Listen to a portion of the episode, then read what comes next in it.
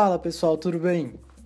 No episódio de hoje nós vamos falar sobre as quartas de final da Libertadores, né? O, a rodada começou com Palmeiras e Grêmio, jogo de volta. Palmeiras que venceu por 1 a 0 lá no, no ia falar Olímpico, na Arena Grêmio. Bom, claro, o Grêmio precisava buscar o resultado, né? Foi para cima, é, se arriscou bastante no começo do jogo, se expondo muito. Isso fez com que o Palmeiras tivesse algumas oportunidades no início e fez com que tomasse o gol aos 15 minutos numa falha do, do Paulo Vitor. Paulo Vitor, que em muitos momentos também demonstrou estar bem nervoso, é, com algumas falhas, umas saídas bizarras, né? E, e numa falha dele, o Luiz Adriano fez seu primeiro gol com a camisa do Palmeiras. É, no, no, jogo de ida, o Luiz Adriano não tinha jogado muito bem, um, um jogo muito consistente do Kahneman é, em cima dele, né, na marcação. E agora o Luiz Adriano, com 15 minutos, abriu o placar, fazendo com que o Grêmio precisasse mais ainda do resultado, né? É, agora o jogo ficava ainda mais complicado. E isso fez com que o Renato colocasse o time para cima. E aí, numa oportunidade de, de bola parada, né, numa cobrança do Alisson, o Marcos Rocha acabou vacilando, deixando o Everton sozinho, que foi lá e, e empatou o jogo, né? O Grêmio que cresceu bastante depois desse gol foi para cima e cinco minutos depois marcou é, com o o Alisson, né, numa jogada individual muito bonita do Cebolinha, e a bola acabou sobrando para o Alisson fazer 2 a 1 um.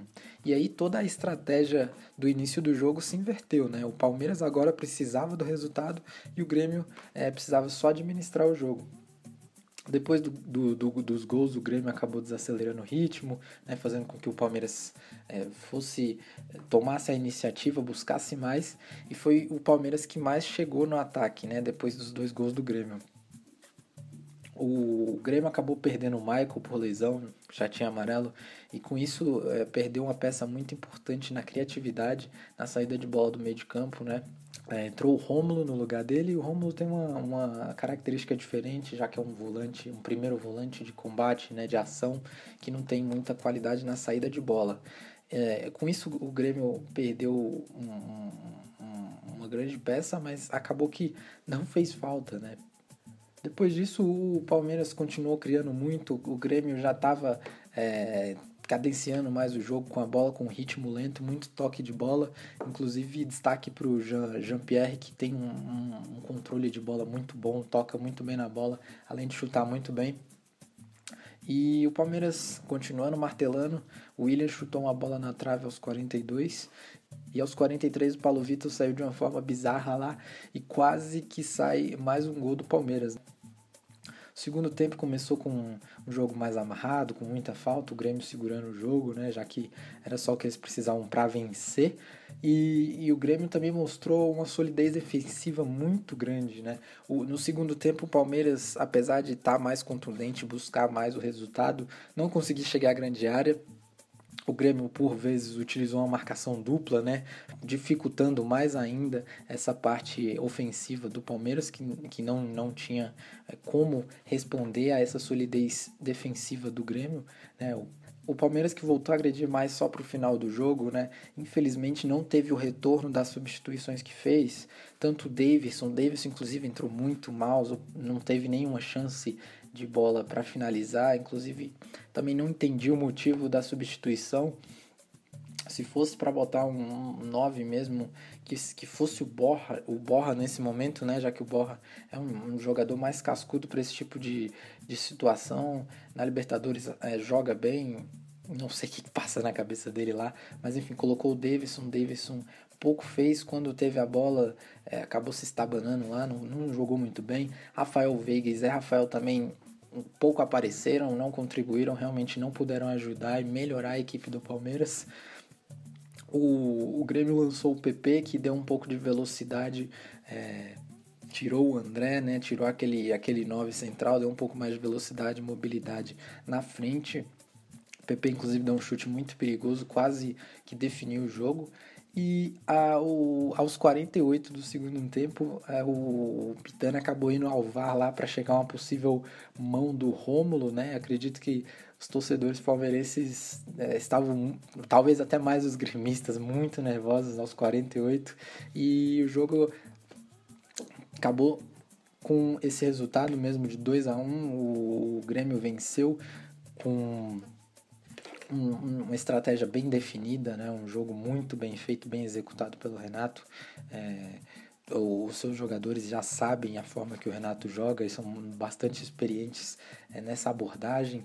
Talvez faltou um pouco de, de, de disso né, para a equipe do Palmeiras, apesar de estar tá já disputando há algum tempo a Libertadores, é, não soube é, administrar o resultado no começo e não soube segurar também assim como o Renato conseguiu, né? Tomou o gol, fechou o resultado aos 21 e conseguiu é, o restante do jogo segurar é, o ataque forte e neutralizar as peças principais do Palmeiras, inclusive Scarpa que pouco produziu, o Dudu não se omitiu, né? Partiu é, para cima, apareceu, mas é, acabou não, não sendo muito contundente e isso resultou na eliminação do Palmeiras, né? A terceira do ano já é, caiu no Paulistão, caiu na Copa do Brasil e agora na Libertadores. E o foco total agora é no Brasileirão, né? Passamos para Boca classificado, é, venceu o ALDU por 3 a 0 fora, em casa ficou no 0 a 0 O jogo entre River e Cerro Portenho vai ser jogado na quinta-feira, estou gravando na quarta, então provavelmente o River vai passar, venceu por 2 a 0 o primeiro jogo vai definir agora no, no Monumental, então provavelmente semifinal de um lado Boca e River. Passamos agora para Inter e Flamengo, né? Jogo no Beira Rio. O Flamengo venceu a, a ida por 2 a 0 o Inter veio com o mesmo time do primeiro jogo, não mudou nada nas duas pontas. Sobis e D'Alessandro, muita experiência, mas acredito que um pouco, um pouco até demais é, lento, né? O, Flamengo foi muito, muito forte no, nos primeiros minutos do jogo. Com um minuto de jogo já tinha duas finalizações. E o Flamengo realmente mostrou que, que foi para ganhar o jogo, né? Não era um time que tinha ido lá para segurar o resultado, para manter o empate, segurar o Inter somente. Foi lá, buscou o jogo no começo da partida. Inclusive com uma marcação com as linhas bem altas, né? Indo lá sufocar o Inter para que eles não tivessem espaço para sair tocando e criando oportunidades. Achei interessante é, a alternância entre os Sobs e o D'Alessandro de lado, né? Muitas vezes eles trocavam o lado, em, algumas, em alguns momentos o Patrick saía do meio, ia para o lugar do, do Sobs na ponta, né? Dando essa opção mais criativa, já que o, que o Patrick é um jogador mais habilidoso e, e acabou é, resultando em algumas chances perigosas para o Inter. No meio do primeiro tempo o jogo ficou mais franco, é, o Inter começou a sair mais e o Flamengo continuava atacando bastante, o jogo lá em cá com ambos criando bastante. No final do primeiro tempo eu achei que, que o Inter deixou muito espaço no meio do, do campo e no, no, no último terço né, da defesa. É, o Bruno e o Wendel, os dois laterais, é, subiam muito né, e acabavam sendo demorando um pouco mais é, para voltar. Isso deu muito espaço para os jogadores da ponta do Flamengo, que acabou não concluindo em gol, mas é, ocasionou algumas oportunidades. Faltou para o Flamengo foi aquela última bola, a finalização né, para concluir. O Gabigol teve duas chances muito, muito claras. A primeira no comecinho do jogo e a segunda no finalzinho do, do primeiro tempo. Acabou não concluindo. Segundo tempo começou, o Nico Lopes entrou no lugar do Sobs aos 3 e aos 9, já, ou seja, com 9 minutos, duas substituições do Odaí, o Wellington Silva entrou no lugar do Wendel, né? Então tirou um lateral, botou um ponta e colocou o Patrick na lateral esquerda. É, com essas substituições ele deu mais velocidade, né? Tirou o Sobs e tirou o D'Alessandro da ponta, né? Jogou o D'Alessandro para o meio, de, em uma posição mais criativa e deu mais velocidade para o Inter pelos lados, né? O Inter pressionou bastante o Flamengo depois dessas duas substituições, surtiu bastante efeito, explorou muito a velocidade do Nico Lopes e acabou marcando o gol é, numa bola parada, o gol do Lindoso. Depois desse, desse gol, o Inter cresceu muito no jogo, né? Foi, pressionou bastante o Flamengo, é, sentiu muito, acabou rifando a bola, desacelerou demais, recuou muito as linhas, né? E, e convidou o Inter mesmo para para entrar na, na, na, sua, na sua área defensiva. Eu senti falta no jogo de, de mais qualidade do Arrascaeta. É, apesar de aparecer com a bola em alguns momentos, achei que ele é, não foi tão contundente quanto, como tem sido em muito, muitos jogos do Flamengo. Senti um pouco a falta dele. É, o Flamengo acabou que como o Inter né estava muito contundente subindo muito tendo muitas oportunidades é, acaba subindo as linhas né e num contra-ataque explorando a velocidade do Bruno Henrique, né, num 2 contra 1, um, o Bruno Henrique, o Gabriel e o Edenilson, o Flamengo acabou marcando e definindo o placar, né? O jogo terminou 1 a 1, o Flamengo passou com uma vantagem, um agregado de 3 a 1, né?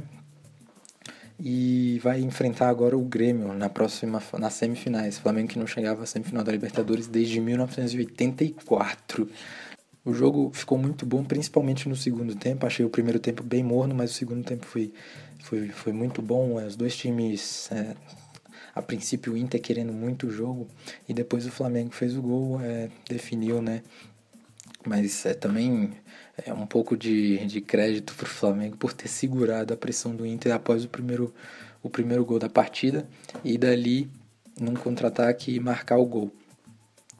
E é isso, pessoal. A gente Deu uma passadinha aqui breve pelos resultados da Libertadores, semifinais praticamente definidas, né? Ainda não tem o resultado de River e Cerro Portenho, mas Boca Juniors de um lado e do outro, na chave brasileira, Grêmio e Flamengo, semifinais da Libertadores. É isso aí. Um abraço e até a próxima.